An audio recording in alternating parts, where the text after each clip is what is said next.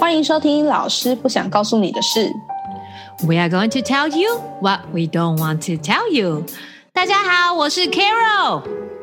我是 Linda。今天只有我们两个人哦，大家不要期待有第三个人，OK？听说上一集跟 Steven 的访谈收听率非常的好，他尾巴整个要翘起来，我跟你说。好啦，我们以后就是会穿插啊、由我们两个人自己讨论一些议题。那我们同时间也会请到一些专业的人士，或者是在那个领域知道比较多正确资讯的人士，来到节目里面跟大家分享。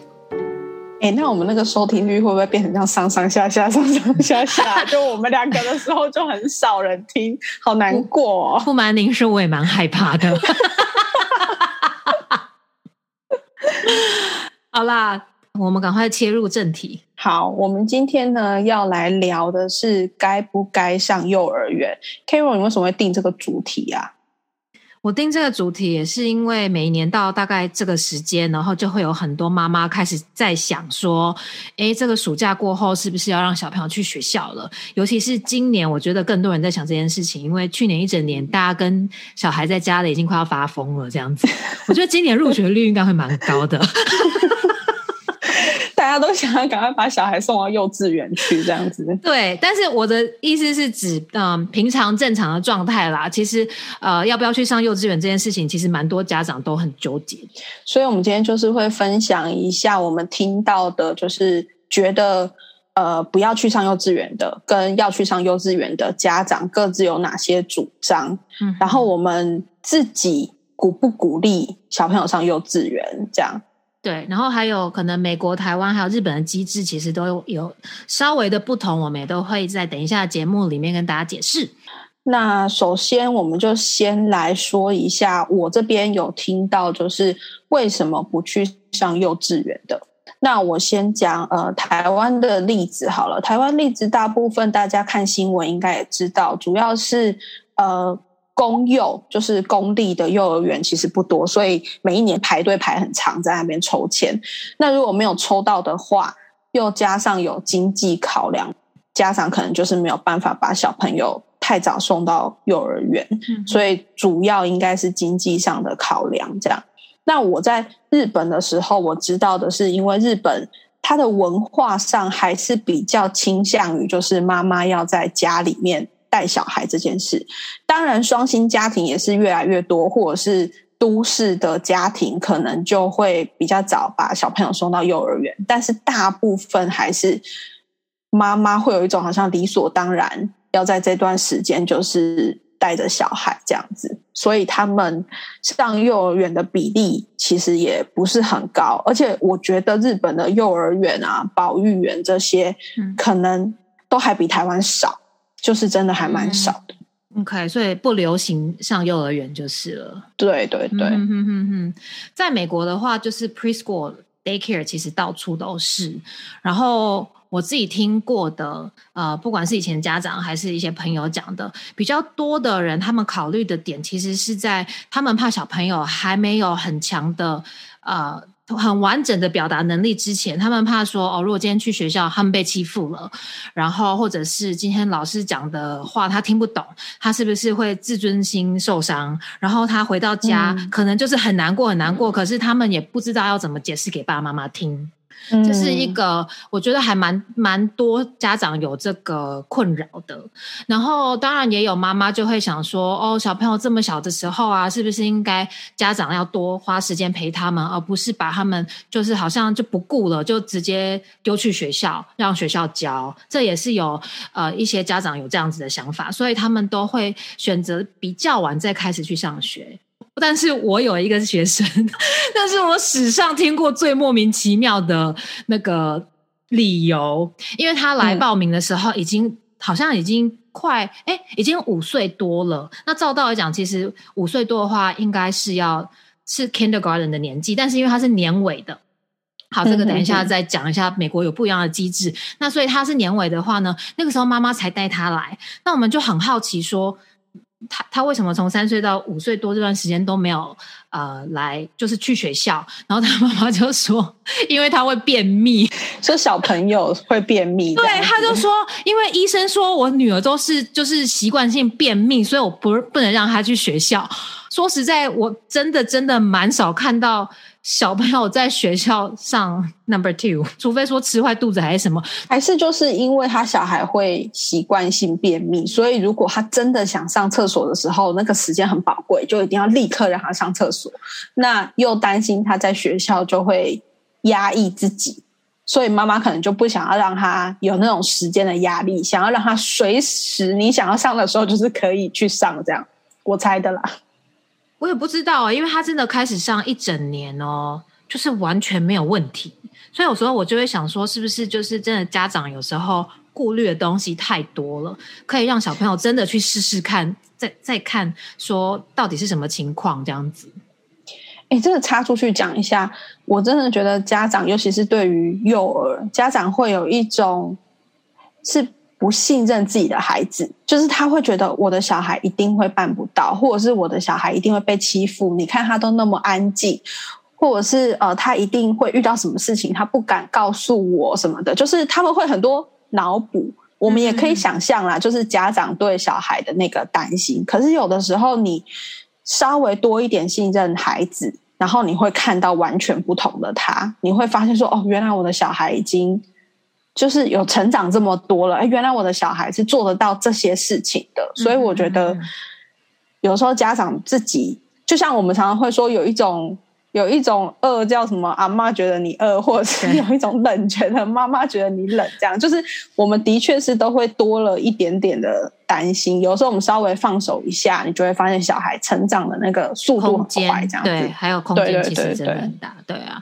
我想先问一下，那个你刚刚讲到说，美国有到处都有什么 daycare 跟 preschool 这样子，对，你要不要先讲一下那个美国这个的不同？daycare 跟 preschool 最大的不同应该是年纪，像 daycare 有很小，可能有些人三个月就已经送去 daycare 了。那通通常的 preschool 是收三到五岁的小朋友，那呃，他们也。大部分啦，他们都会要求小朋友已经可以自己去上厕所，因为如果说你要收 toddler，就是再小一点的话，其实学校要有另外一个 license。那有些学校其实不愿意再去申请这个东西，因为对于老师的要求其实也会不一样，证照也会不一样，这样子。那 daycare 的话呢，它比较多是玩的时间，就是呃让小朋友自己玩啊，因为其实很多时候妈妈就是。因为要上班嘛，就把小朋友放去。那 preschool 的话，它就是很像是真的学校的迷你版，应该这样讲，就是迷你版，让呃小朋友可以提早去到学校，知道说，哎，以后我去上的 kindergarten，我去上了小学，应该是长什么样子，就是会有呃，应该是说会有一个 routine，routine 要怎么讲？时程 排程，对一个课表，对课表课表，对对对，就不会说哦，我现在想干嘛就干嘛，我现在饿了，那我就去拿东西出来吃，就是会就是要你要跟着这个排程走，这样。所以 daycare 就是比较是真的是在照顾小孩的生活起居，就是让他有比较多的时间玩，然后该吃的时候有的吃，该睡的时候有的睡。可是 preschool 就会。更多有一点学业上的教学这样子，对对对对，可以这样理解吗？会比较多教学，但这个也要看 preschool 的学派啦，因为真的也有很多个学派，每一个学派啊注重学业的这个比例又不太一样，但是就是多少都会有一点对。然后我觉得我自己遇到的是蛮多家长来 preschool，他们都会说，其实他们之前是在 daycare，到了一个点，他们就觉得说，哎，小朋友不能继续，好像没有一个规矩去 follow，然后不知道自己要做什么。因为如果 daycare 都很多那种小 baby，其实老师大部分的时间都是还是要顾。顾他们，比如说尿布啊，要换尿布啊，然后要喂他们吃东西啊。那这些开始长大的小朋友，老师就会比较没有那么多时间看着他们。这样，其实翻译上，我觉得台湾跟日本也有可以相对应的，像 daycare 就比较像我们的托儿所，然后在日本的话就是呃保育员，就是这就是比较单纯我在。就是你有一个地方放着，有人在顾，然后你不用你在你去工作的时候不用担心。那 preschool 就像我们的幼稚园，然后日本也是叫幼稚园这样子，就是比较学校感比较重，它就比较像一个学校了这样。对，然后就是刚刚我我就说到，有些小朋友可能三个月的时候，其实就已经被送去 daycare，那这个就是另外一派的家长。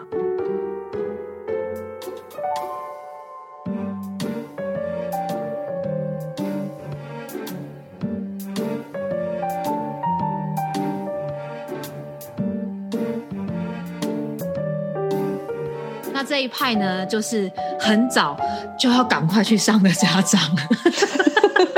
我我觉得最大最大其实都是因为工作，嗯，这个是很大比例。就是如果是双薪家庭的话，真的没有人可以顾小孩。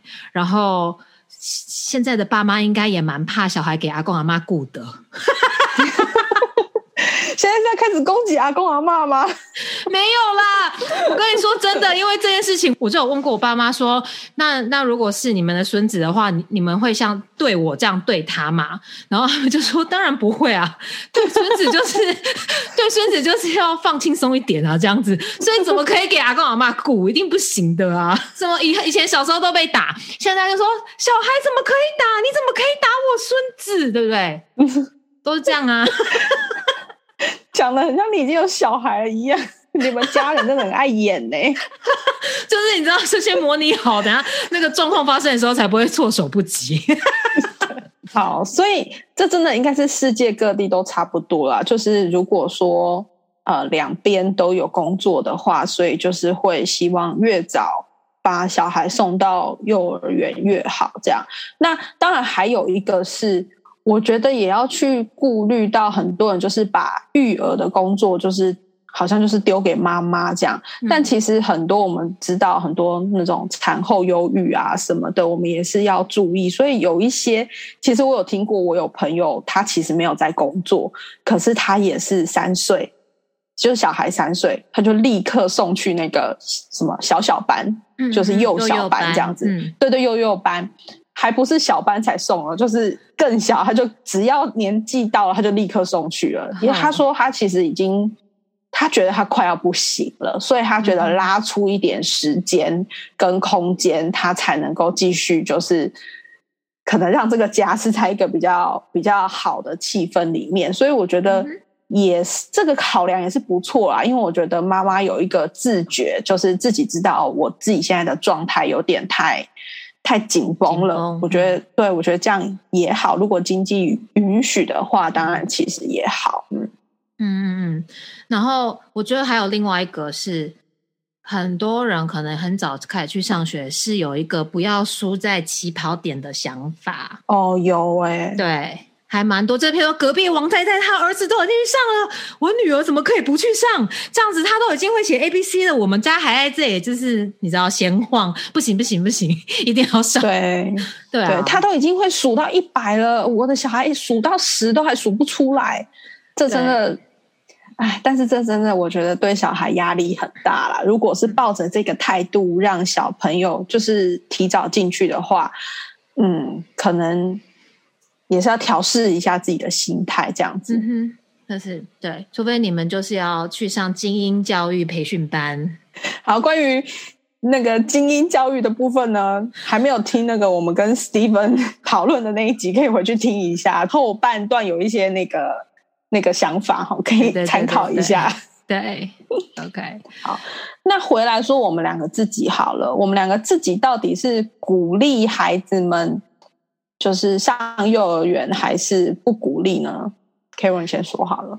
嗯，我觉得以我教了这么多年的 preschool，我自己其实是会鼓励大家要早一点去学校，但是也不是三个月啦。就是我觉得到了那个时间，可能三岁，我觉得三岁差不多是一个点，就是他们开始有比较好的表达能力的时候，是的确可以他们开始去上学。那我推荐呢，小朋友开始去上学有几个原因。第一个就是，呃，他们可以开始培养一些生活自理能力。就是我还记得印象中，就是我第一次开始当老师的时候，你知道那小朋友啊，就吃的到处都是纸纸屑，然后东西全部那食物都在地上，然后他们就看着我，就说 “You clean up”，然后我就说 “No”。怎么会是我 clean up 呢？我又不是你家的女佣，我你现在是来学校哎，这样子，然后我就跟他说。这个东西是谁吃的？他说是我吃的。我说 OK，那我现在教你，我们吃完东西的时候要怎么收拾东西，要丢到垃圾桶。然后呃，譬如说你东西从哪里拿了，你就要放回去，因为学校其实都一格一格。譬如说你剪刀从这个抽屉拿出来，你就是要放回去。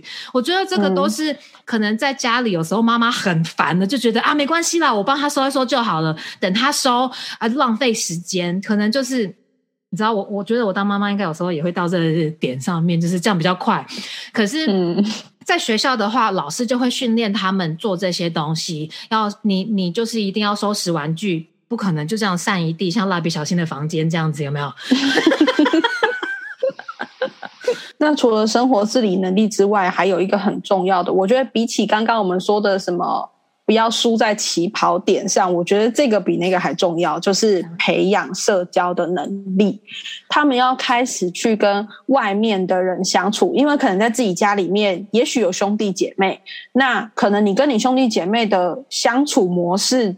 你就比方说你们之间就是哦很随便，然后东西就是拿来拿去。可是你去到学校之后呢，你可能也用这样子的方式去跟别人相处的时候，别人不一定会像你的兄弟姐妹一样，就是 OK，可能就是会吵起来或者是怎么样。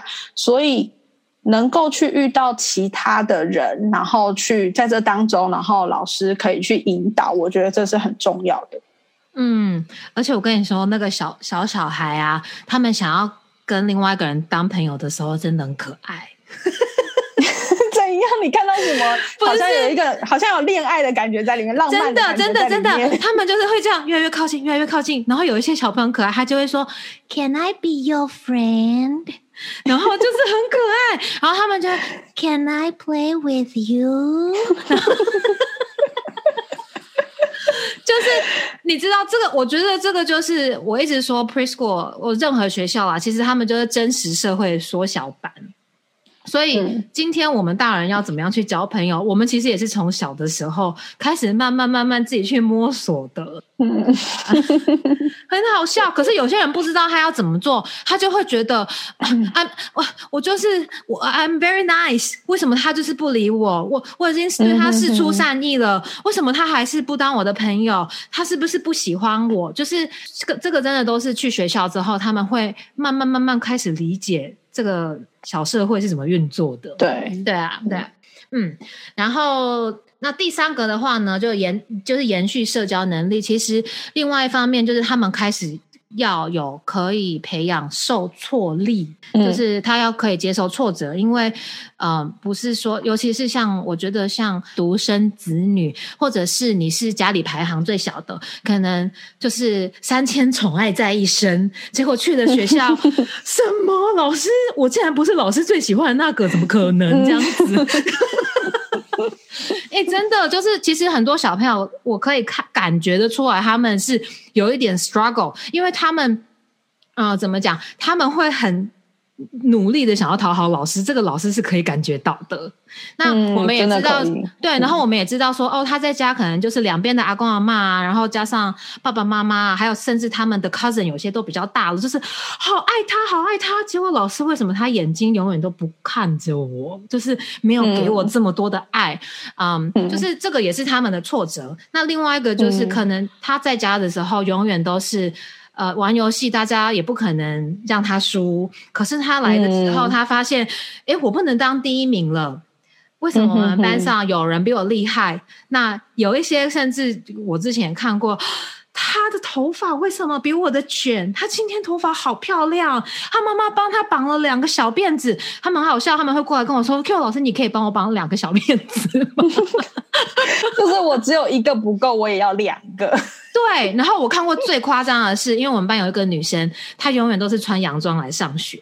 然后呢，另外一个也很爱很爱漂亮的小女生，你知道吗？她竟然在她的书包里面永远都多放一件洋装。然后 真的，我跟你讲，他们才四岁哦。然后她来的时候，有一天她就穿了一个，你知道美国小孩很。我我不知道台湾小朋友，我不太注意大家怎么穿。可是美国小女生非常爱穿一件裙子到膝盖，然后里面再穿一个 legging。哦哦哦，对。然后呢，那个那天来的时候，那个小女生心情就很差，因为她看到另外一个女生穿的一件很漂亮的洋装，而且她没有穿 legging，她就是 穿了一个很漂亮，然后穿了一双我不知道好像有一点跟的高跟鞋，你知道。这边小朋友四五岁就穿高跟鞋这样子，Cinderella 的那一种，然后他突然就说：“Q 老师，我要去上厕所。”然后我就说：“哦，好。”然后他就从他我真的没看过，因为我不知道他原来包包里面有藏一件洋装，他就拉出来说：“我现在要去换衣服。”然后我就这样看着他，太酷了吧？OK，我真的哎，他你知道就是。对，这个就是，这个就是怎么讲？你要出去外面训练啦，就是你只要你要开始看说，哦，外面就是有小朋友，我们每一个人都长得不一样，但是我们也有共通点。嗯，you know，就是有一些人可能他的头发就是比较卷啊，这是他天生的，我也没办法。所以他们就是要去知道这些东西，这样子，这也是上学的一个好处。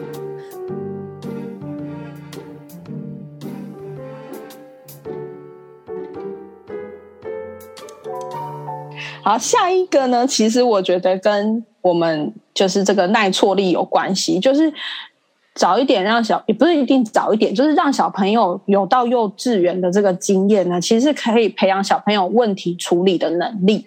那因为他要到一个不同的环境里面去学习，然后跟人相处，所以他一定会遇到很多。就是在家里面不会发生的问题，他会知道说哦有这些问题出现，然后他要怎么样去处理。我觉得这个也是呃在家里面其实可能比较没有办法学到的事情。嗯，对。然后我一直我知道，如果以家长的角度的话，一定会很心疼。说今天如果小朋友在家里被欺负，但是在学校啊，哦哦，在在学校会被欺负。可是其实换个角度想，今天他如果被欺负，其实也是培养他呃怎么样去处理这个问题的方法。譬如说我到底要不要还手？我是应该就乖乖的让人家打呢，还是他打我几下之后我要还手？这个其实都是一个他们学习的过程，还有就是哪些事情要跟老师讲，还有要跟爸爸妈妈讲。我觉得这个也是这一类问题处理里面要包括的。嗯，对对对对对，真的，因为我之前有遇过一个小孩，然后他就是会摔东西，他就是会情绪来了之后，然后他就会。把那个小朋友的椅子，然后这样拿起来，然后就砰就摔下来，这样子，然后他就没有办法，他没有情绪处理的那个技能经验，嗯，对，然后他就觉得说，哎，我在家，因为是他只有自己一个小孩嘛，那我在家的时候，反正我不高兴的时候，我就是用这个方法，我用这个方法，爸爸妈妈就会来。可是，在学校的时候。你不，你不可以 用这个方法。你不能在学校里面摔东西，他还会甩门，然后甚至有时候会攻击其他的小朋友。这个就是完全是不 OK。那当然，我觉得一方面其实有一个很大的点，就是说今天他们提早到学校的时候，他们开始如果有这些现象，那我们也可以。提醒爸妈，诶，如果这个真的是一个很严重、很严重的事件的话，他们也提早知道说，这个小朋友可能有某方面的问题，是不是要及早的去面对，甚至有时候更严重的，他们是需要治疗。嗯，对啊。然后呢，再来第五点呢，就是一个跟学业有关系的。嗯，通常你去上了 preschool 之后呢，就会开始学一些。A B C 啊，甚至写一二三加减法，其实多多少少也都会学。那其实这个也都是在帮小朋友慢慢慢慢准备，让他们可以去上呃 kindergarten。在美国的话，kindergarten 是义务教育；那在台湾的话，就是准备让他们可以 ready for 一年级。我觉得这边要解释一下，我们常常听到呃，美国教育他会写 K to twelve 嘛，对不对？对。那那个 K 其实就是我们的大班，所以在。对美国来说，台湾的大班就已经是义务教育了。可是我们的义务教育是从一年级开始。那我们现在刚刚整集我们在讲的，其实就是说义务教育之前，我们其实是鼓励小朋友要先上幼稚园的，因为他们才能够在这个时候去准备上所谓的义务教育。那回到台湾，我也是有的时候真的，嗯，家长或者是身边的朋友会问我说：“哎，你觉得小班、中班还是大班，什么时候送去比较好？”他们其实也也觉得应该要送去，可是他们不知道小、中、大什么时候要送。我都会说，至少至少大班要送，因为要准备上一年级，或者是准备上那个美国的大班，这个。我觉得这个落差还是有，所以先让小朋友去熟悉一下那个学校的那种环境，我觉得是对小朋友来说压力不会那么大，对他们也不会焦虑啊。就突然说我从家里，然后 boom 跳到一个我不知道二十几个人的教室里面，那老师，尤其是你二十几个的时候，老师真的没有什么时间给你注意力。你如果真的跟不上了，有时候好像也老师也不会发现。这个当然是要看老师了。嗯，这样子。然后我想要跟大家讲的就是，呃，美国的 K 是义务教育嘛。那在 K 之前呢，其实有一个叫做 TK，就是 Transition Kindergarten。呃，基本上那个其实原本是在给就是九月之后出生的小朋友。去上的，就是你到那个学年，可是因为你是年尾的小孩，所以就像有点像台湾这样子，你就需要晚一年。但是因为不想让小朋友觉得说，哎，我同年纪的人都已经去上 kindergarten，都已经从 preschool 毕业了，为什么我还要留在 preschool？所以有一个 transition 的这个呃，这个这个那要叫什么？transition 的年级。这个 transition 的年级啊，在这个中间，那不是每一个学校都有，其实学区里面都只有几个学校有。那嗯，基本上的话是给年尾学生，还有一种就是说。因为呢，可能他们比较慢才开始上学，或者是根本没有去上过 preschool，那他们就会先进去 TK 做跟学业相关的准备，这样子。好，但是我觉得这一个机制是还蛮好的，因为我真的有听过，呃，台湾因为没有这个机制嘛，所以我就听过那种就是大班要念两年。或者是中班要念两年，然后那个小朋友真的会很困惑，他就会一直问妈妈说：“为什么我的同学都升上去了，然后我还要再念一次大班，或者是我还要再念一次中班这样子？”所以其实家长如果是年尾的小孩，可能稍微要先计划一下，要先算一下那个那个年纪这样。那刚刚 Carol 讲到的就是，如果说他在美国，他年纪已经到。要去上 K 了，可是其实他有一些条件，像台湾就是上一年级的时候，家长应该都会拿到有一张，就是小一新生啊，就是需需具备的能力。那可能是说哦，你要能够会上厕所啊，或者是能够认得自己的名字啊，然后呃，你的数字能力大概到哪里，它会有一张表。可是这个表每个学校又不太一样。嗯哼，那大家就可以想象。你在美国如果要上 K 之前，可能也有一张表。对。那如果这张表上面家长发现啊，完蛋了，这个表上面的东西的能力，我的小朋友还没有具备，那家长也可以先去 TK，就不用让小朋友压力这么大，直接就是去 K 这样子。就是这边真的是你去报名 kindergarten 的时候，他就会给你一张纸，然后就跟你说这些东西你全部都要会，你才有资格就是进入我们的 kindergarten。那我跟你说，真的有一些妈妈看到那张纸脸都绿掉，想说 什么竟然要会那么多东西这样子。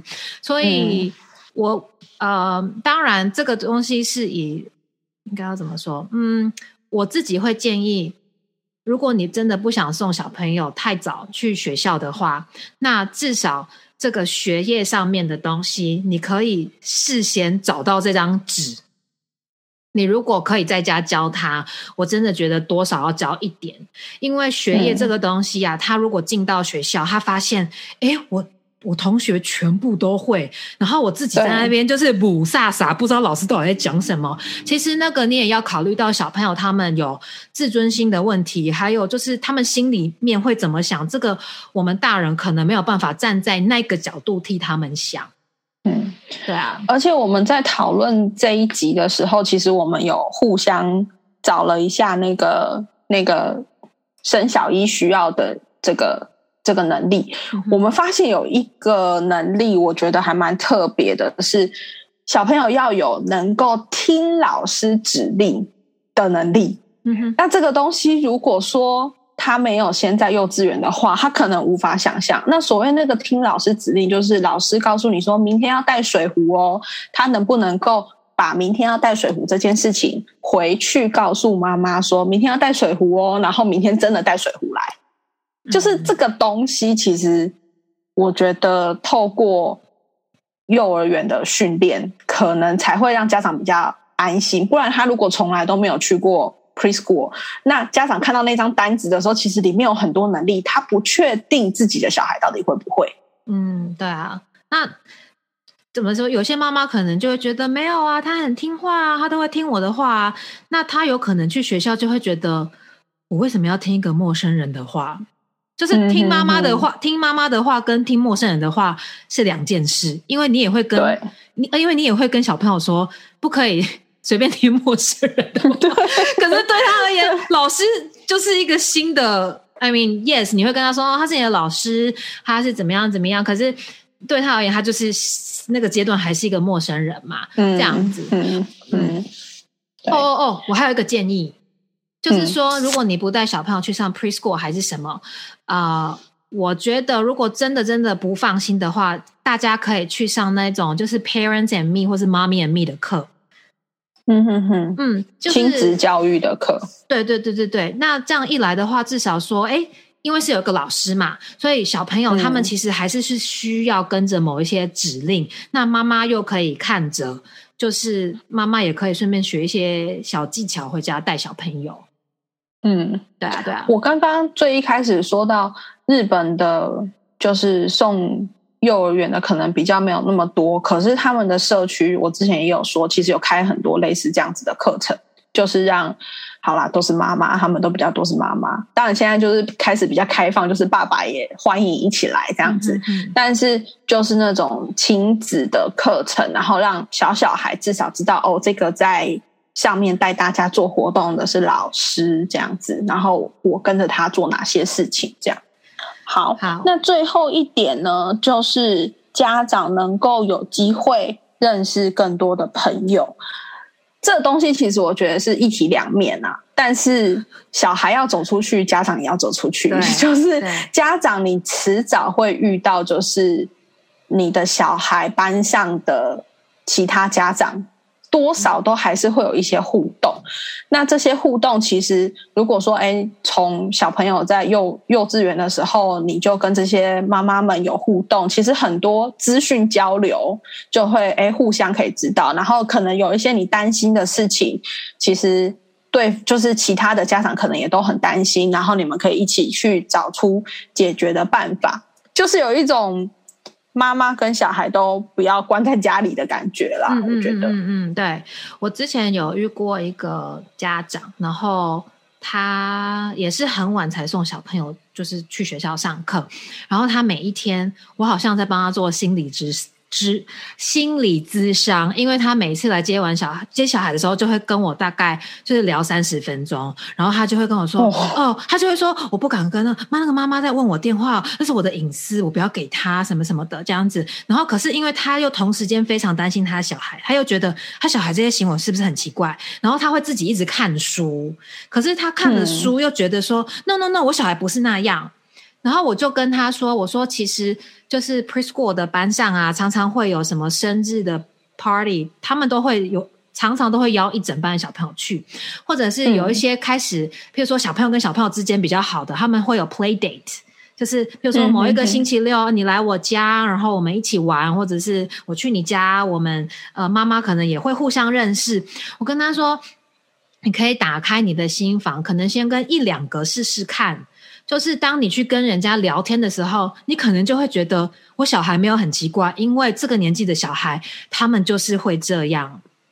嗯，然后对，然后他后来真的就开始做，然后他就跟我说：“Carol，真的哎，我就发现，嗯，我的小孩真的没有很奇怪，而且我交了很多朋友，我现在那个 weekend，我现在都很忙，这样子。”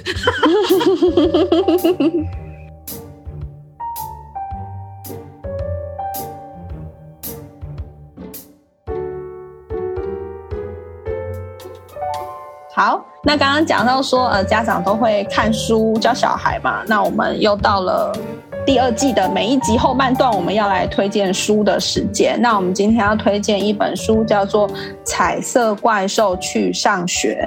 那这是一本绘本，作者是安娜耶纳斯。那这一本绘本呢，其实我。我们会推荐，除了它的这个图画很可爱之外，其实它整个过程，就是它整整个故事的过程，它其实就是带着小朋友去做一次幼稚园的巡礼，这样子，就是从学校，然后你去到学校，你会遇到老师，然后有教室，就是因为他还不知道幼稚园是怎么样的一个概念，所以呢，这本书里面就是把。呃，你会看到哪些建筑物，然后哪些空间，然后你会遇到哪些人，你会遇到呃老师同学，然后你会上哪些课，有音乐课啊，或者是听故事，然后户外的活动，然后连上厕所、吃饭、睡觉，他都有画进去，所以就是有带，就是有一整个流程，就很像幼稚园的一天这样子。所以我们还蛮推荐，就是准备要去上幼稚园的小朋友，那家长可以先陪着他看这本书。嗯，然后这只彩色怪兽呢，它还有另外一本绘本是在讲情绪的，还有告诉你它的五个颜色代表什么情绪。所以在这本彩色怪兽去上学的里面，它也有那个情绪的起伏。它遇到特殊事件的时候，它可能会生气，它可能会紧张，它会开心。所以很推荐大家。可以去看这一套的绘本，这样。然后我另外，我另外就是因为这本书是在告告诉大家说那个幼稚园的一天嘛。那其实我有时候也会推荐呃我身边的朋友，他们不知道说哪一间学校比较好，或者是要不要去上学的时候，我会推荐其实你可以带小朋友去你可能。心目中的那些学校去一个 tour，就是你你去去看学校的环境，然后去看看老师给你的感觉。因为有时候小朋友去到那个学校，那感觉你可能就会，你你可能就会有一个，我不知道大家怎么说，是一个 磁场吗？你就会知道化学作用，对你就会有个化学作用，知道说。哎，你好像感觉还不错哦，可以试试看频率有没有合这样？对对对对对，频率有没有合这样子？那不是不是说啊，可能今天这个 Google 上面的 review 或者是什么很好，就代表一定适合你的小孩？这个真的是因人而异。对啊，我最后补充一个温馨的小故事好了。好，呃，虽然我一直都没有教过幼稚园，我就是小学、中学、高中我都有教过。但是我很记得，就是那时候在日本的时候，我们小一新生，我小一那个日本就很注重一些仪式感嘛，所以呢，他们的那个新生的这个开学典礼的时候，你就会看到那个小医生很可爱，就穿着那种日本大家想象中的那个制服，然后就这样子一个一个一个进来，这样子，然后就是觉得哦很可爱很温馨这样。那在他们呃开小一开学典礼的那一天呢，其实每一个应该是很多学校都会这样做，就是我们会有一个布告栏，整面的布告栏上面就会贴满了，就是这些小朋友他们之前读的幼稚园或者是呃保育园，他们的园长写，就是说，哎，恭喜你，就是今天开始要成为小医生了，然后我们大家祝福你什么什么的，就是他们都会写这些卡片寄到。小朋友未来要就读的学校，就是我觉得这是一种有一种传承的感觉。所以在看那些看那些那个那个卡片，而且有的卡片真的很可爱。你知道，幼稚园常常就是有很多那种很缤纷的创意，这样，所以那个卡片都很可爱。然后你有的写的很用心，就是会还会写到说，哎，小朋友，你就是他在这个幼稚园里面的时候，可能有发生过什么事，或者是有什么很特别的这样子，然后就是在祝福他。然后我觉得家长看到这个卡片，然后看到哦，我的小朋友就是上小一了，这样子，就是。还不错啦，我觉得幼稚园也是一个很好的回忆。对对对对对对对。那这个就是推荐给日本的家长，呃，一个为什么要去上幼儿园的原因。OK。好啦，那其实要不要上幼儿园呢？很多家长还有一个很担心的事情，就是说我小孩呢都没有离开过我，他我突然要把他放弃放弃。我台湾狗椅，哎，台湾狗椅。我小朋我我我小孩都没有离开过我，我现在突然要把他放去学校，离开我三个小时、六个小时，他们会不会有分离焦虑？这个真的是很多。家长的困扰，这个我呢，身为老师呢，我也常常要处理这种十八相送的问题，这样子。所以下个礼拜我们要邀请到专业的临床心理师来跟我们讨论这个问题，所以请你们一定要继续收听哦。那就我们下礼拜见，然后也欢迎大家继续来呃我们的 Apple Podcast 给我们五颗星，然后留言给我们一些回馈。然后呃，在 Instagram 上面，我们还是会继续发 Story 来找我们聊天，来找我们玩。OK，那就下礼拜见喽，拜拜，Ciao。